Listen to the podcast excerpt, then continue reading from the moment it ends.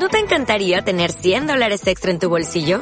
Haz que un experto bilingüe de TurboTax declare tus impuestos para el 31 de marzo y obtén 100 dólares de vuelta al instante. Porque no importa cuáles hayan sido tus logros del año pasado, TurboTax hace que cuenten. Obtén 100 dólares de vuelta y tus impuestos con 100% de precisión. Solo con Intuit TurboTax. Debes declarar para el 31 de marzo. Crédito solo aplicable al costo de la presentación federal con TurboTax Full Service. Oferta sujeta a cambios o cancelación en cualquier momento.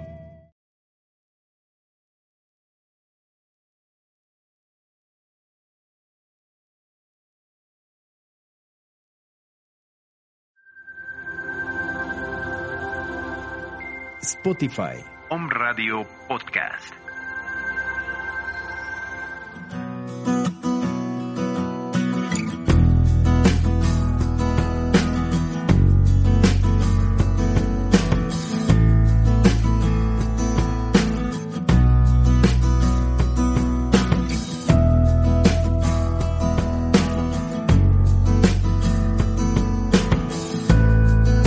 del psicólogo Fidel Pastrana Reyes, egresado de la Benemérita Universidad Autónoma de Puebla, actualmente colaborador en el colectivo de apoyo psicológico del Hospital Universitario de Puebla. El día de hoy les hablaré de las repercusiones psicológicas en cuidadores de pacientes COVID. Antes de comenzar, quiero agradecer a los amigos de On Radio, quienes amablemente nos brindan la oportunidad para compartir con la sociedad temas que fomenten un afrontamiento adecuado de los efectos producidos por la pandemia de COVID. Para comenzar a hablar de este tema, es necesario que identifiquemos quiénes son las personas que ejercen la función de cuidadores. Para ello haré referencia a lo que sucede cuando a una persona se le diagnostica con la enfermedad. Cuando esto pasa, en ese momento las personas tienen dos posibilidades de llevar su tratamiento. La posibilidad número uno es bajo atención hospitalaria, en la posibilidad número dos, bajo atención ambulatoria.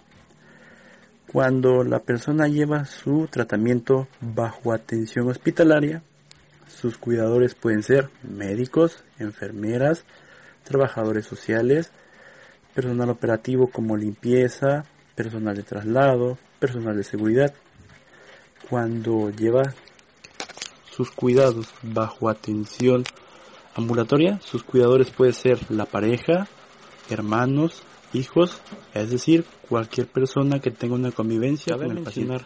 Que para definir si una persona llevará su tratamiento bajo atención hospitalaria o bajo atención ambulatoria, deben ser consideradas la gravedad de los síntomas. Ante esto, cabe hacernos la pregunta de cuáles son las causas que generan las repercusiones psicológicas en los cuidadores de pacientes COVID. Ante esta interrogante, la respuesta es que en la mayoría de los casos, los cuidados de un paciente implica llevar acciones bajo mucha presión, sin demora de tiempo y sobre todo son acciones Existen cuatro niveles en las que las repercusiones psicológicas se manifiestan. Estos son nivel fisiológico, nivel cognitivo, nivel afectivo y nivel conductual. A nivel fisiológico, el cuidador puede experimentar agotamiento físico, mareos, náuseas. A nivel cognitivo, la persona que ejerce la función de cuidador se puede mantener en estado de alerta permanente, tendrá pensamientos catastróficos que será difícil de tener. A nivel afectivo, el cuidador pudiera experimentar irritabilidad, angustia, temor. A nivel conductual, la persona que cuida a un paciente es posible que utilice gritos en la conversación, que utilice un habla acelerada y sobre todo esta etapa o esta afectación a este nivel se caracteriza principalmente por la dificultad para es descansar. importante saber que la principal causa para que se produzcan efectos psicológicos en los niveles fisiológico, cognitivo, afectivo y conductual es un entorno caracterizado por cuatro aspectos. En el aspecto número uno tenemos que cuando se asigna la función de cuidador a una persona, se hace sin considerar su experiencia, su formación, su edad. En un hospital se asigna a los médicos para atender a pacientes de acuerdo al número de pacientes que exista. En la familia muchas veces se asigna a la persona que para nosotros o que para el entorno familiar tenga el tiempo para cuidar a un paciente. En el aspecto número dos tenemos que en la mayoría de los casos es la persona que ejerce la función de cuidador quien desconoce o le cuesta trabajo reconocer que en ocasiones las circunstancias van a estar por encima de sus recursos. Esto puede generar que esa persona que tiene la tarea de cuidar a un paciente niegue incluso estar cansado. En el número 3 tenemos que los cuidadores se avergüenzan de sus sentimientos, se avergüenzan de sus dudas, se avergüenzan si se sienten ansiosos. Y en el aspecto número 4 tenemos que las tareas de cuidados de pacientes no tienen un horario fijo ni establecido. Tienen hora de entrada o hora de inicio, pero por los requerimientos que los cuidados implican, no tienen hora de salida. Asimismo, estas repercusiones se manifiestan en ámbitos cotidianos de la vida de la persona que ejerce como cuidador. Estos ámbitos son principalmente dos, el ámbito familiar y el ámbito laboral. En el ámbito familiar, lo que ocurre es que el cuidador tiene mayores conflictos familiares, en ocasiones tiene solo una conversación que tiene que ver con las actividades que implican el cuidado del paciente y esto puede causar molestias en el resto del entorno familiar porque ellos quisieran que su que la persona que es eh, su familiar tuviera otro tipo de conversación. En el ámbito laboral, lo que puede generar es una bajada en la calidad del trabajo, un ausentismo o bien conflictos con los compañeros. Ante todas estas circunstancias, existen acciones que podemos hacer para prevenir que estos efectos mencionados se agudicen o se agraven.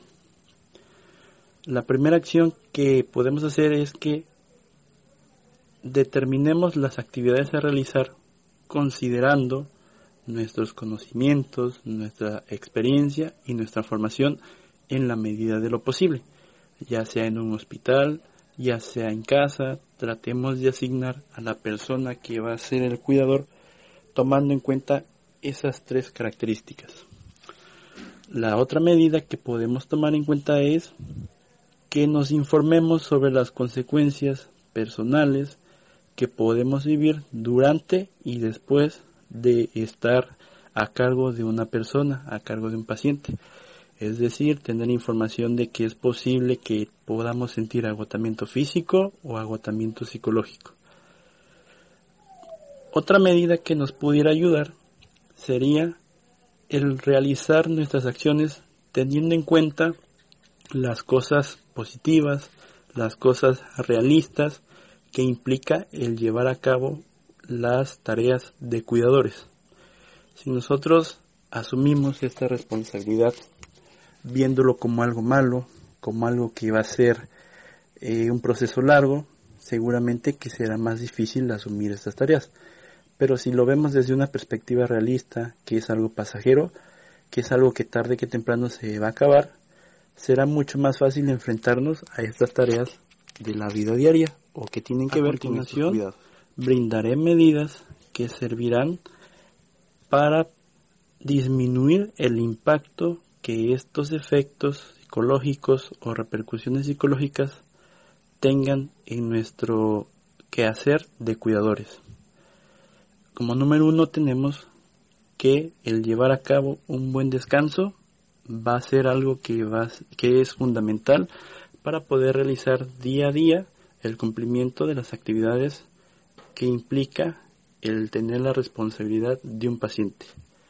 Si bien es cierto, decíamos, en ocasiones son jornadas largas, es importante que, aunque sean pocas horas de descanso, las aprovechemos para eso, para descansar, no para pensar en los pendientes que podemos dejar, porque el hecho de tener un pensamiento o estar preocupados por esos pendientes no va a garantizar que vayamos a terminarlos.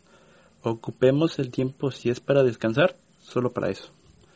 En el número 2 sería tener una buena alimentación, ¿sí? Si bien igual se vuelve aquí a reflejar el que a veces el realizar actividades de cuidadores implica tener poco tiempo para uno mismo y, y esto reflejado como en el comer, tratemos de hacer una buena alimentación, aunque no se pueda tener el tiempo pleno como antes, pero los tiempos que utilicemos para comer, que sea una alimentación sana, una alimentación estable, una alimentación balanceada, en la medida de lo posible.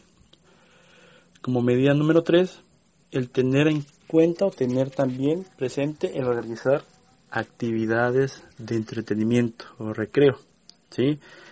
Si tenemos todo el día de trabajo, pero en algún momento tenemos tiempo para descansar, tratemos también en ese descanso el poner actividades de recreo como algo que podamos disfrutar, ya sea ver una película, escuchar música, algo que distraiga nuestra atención del estrés y lo tengamos, la tengamos presente para una actividad en la cual podamos estar disfrutando.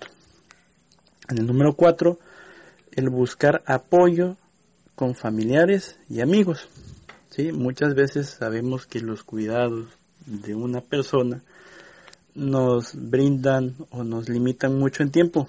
Aunque en estos, en estos momentos no podemos estar físicamente con ellos, tratemos de estar cercanos mediante los, las diferentes herramientas que existen. ¿sí? Y sobre todo, a veces nosotros pensamos que porque no decimos los problemas que tenemos, no están. Pero eso nos hace solamente que tengamos una mayor carga de esos problemas porque el no hablarlos hace que nos cerremos a tener muchas maneras de solucionarlos. Quizá si nosotros tenemos un problema y solo lo guardamos nosotros, nos estaremos perdiendo la oportunidad de que alguien más con su experiencia, con su disposición por ayudarnos, nos pueda, nos pueda brindar una posibilidad favorable para salir adelante de esos problemas, para resolver esos problemas. Como número 5, el informarnos sobre el estrés postraumático seguramente que va a ayudar. Es decir, informarnos sobre los efectos que pudiera traer el estar sometido en actividades que tienen que ver con el cuidado de una persona, sobre todo en este caso de una persona enferma por COVID. En el número 6, el prever qué incidente nos afecta, es decir, saber ante qué nos ponemos tristes, ante qué nos enojamos, ante qué nos estresamos, ante qué nos preocupamos. Si sabemos esto, seguramente seremos capaces de prevenir cualquier efecto o al menos de evitar que se haga más grande. En el número 7, el que busquemos ayuda profesional sin sentirnos incómodos. ¿sí? En ocasiones pensamos que porque nosotros tenemos que cuidar a alguien no tenemos derecho a sentirnos incómodos, a sentirnos mal. ¿sí? Sin embargo, es muy lógico que podamos sentirnos estresados, enojados, ansiosos, angustiados, porque somos seres humanos. Y como somos seres humanos estamos expuestos a estas sensaciones, a estas emociones, a estos sentimientos. Para concluir, me gustaría comentar actitudes que debemos evitar ante los posibles efectos o repercusiones psicológicas que se puedan vivir por ser cuidadores de un paciente COVID. La actitud que debemos evitar es consumir alcohol o drogas para apagar sentimientos experimentados. Sí, muchas veces tenemos la idea de que si ah, cometemos este acto o que si hacemos eso vamos a olvidar, pero es muy claro y es muy cierto que cuando consumimos un tipo de estas sustancias nos olvidan. Solo hacemos que la atención cambie en ese momento, pero cuando el efecto de estas sustancias se pasan, la problemática se ve mucho más grande porque ahora queda ese sentir de que no se solucionó. Ahora está en nosotros ese sentir de que a pesar de que hice lo necesario para tratar de estar bien, no se logró ese objetivo de estar bien y estar estable. En el número 2, a veces las personas deciden aislarse de los amigos o de familiares. Esto debemos evitarlo. ¿Por qué? Porque si bien es cierto, no quiero preocuparlos, el simple hecho de que nos aislemos, el simple hecho de que cambiemos la forma de interactuar con las personas va a preocuparlos. Asimismo, nos estaremos cerrando la posibilidad de que a lo mejor ellos nos puedan ayudar. Actitud número 3 que se debe evitar es aislarse del trabajo. Si bien es cierto, el trabajo, si bien es cierto, las tareas de cuidador generan que nos estresemos, el aislarse no lo va a solucionar.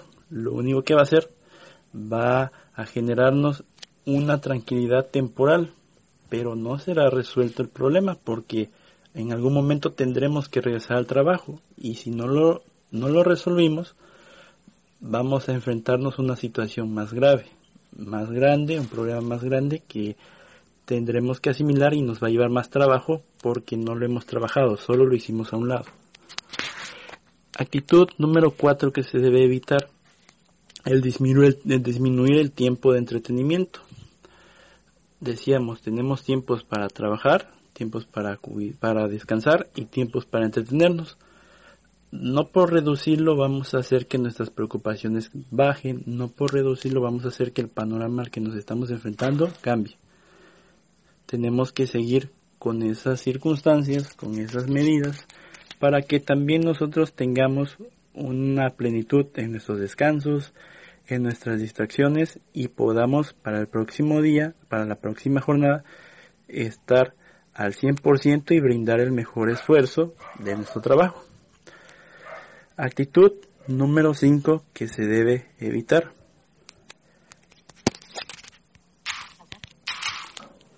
No ser tan exigente con uno mismo ni con los demás. Esto hace referencia a que hay que ser realista de lo que nos toca hacer y de lo que les toca hacer a los demás.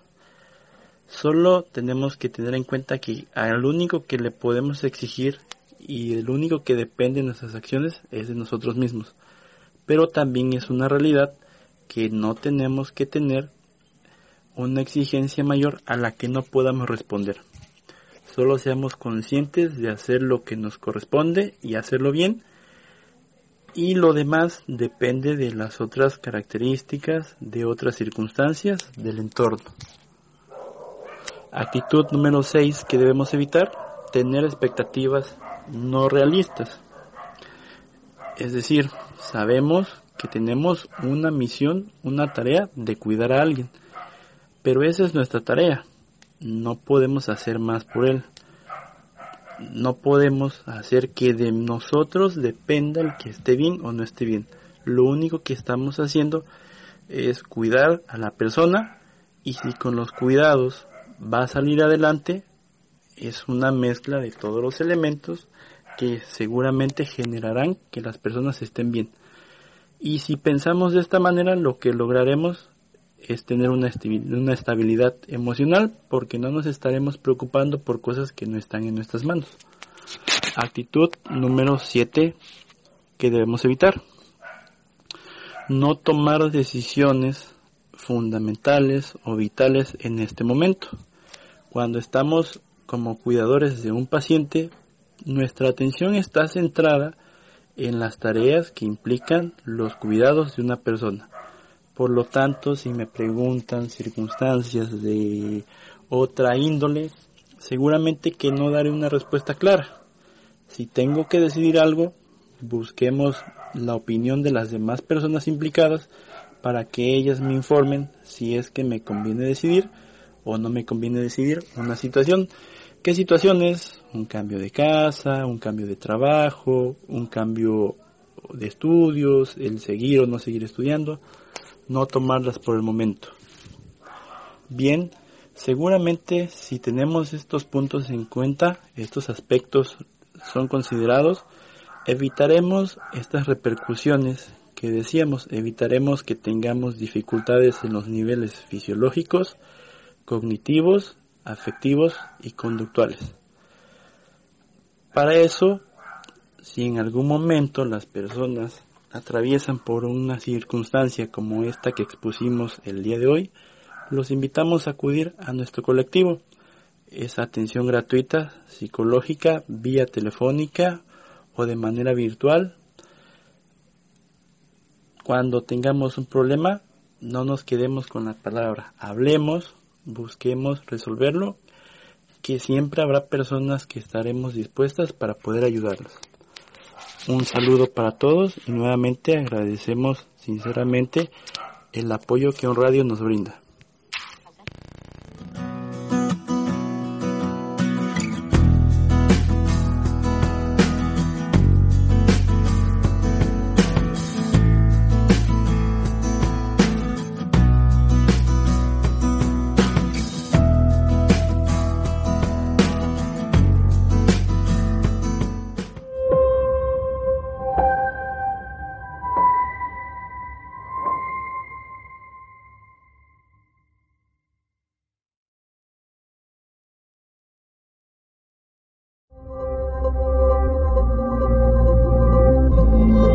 ¿No se merece tu familia lo mejor? Entonces, ¿por qué no los mejores huevos? Ahora, Egglands Best están disponibles en deliciosas opciones. Huevos clásicos, de gallina libre de jaula y orgánicos de Egglands, que ofrecen un sabor más delicioso y fresco de granja que le encantará a tu familia. En comparación con los huevos ordinarios, Egglands Best contiene la mejor nutrición como 6 veces más vitamina D, 10 veces más vitamina E y el doble de omega 3 y B12. Solo Egglands Best. Mejor sabor, mejor nutrición, mejores huevos. Visita egglandsbest.com para más información.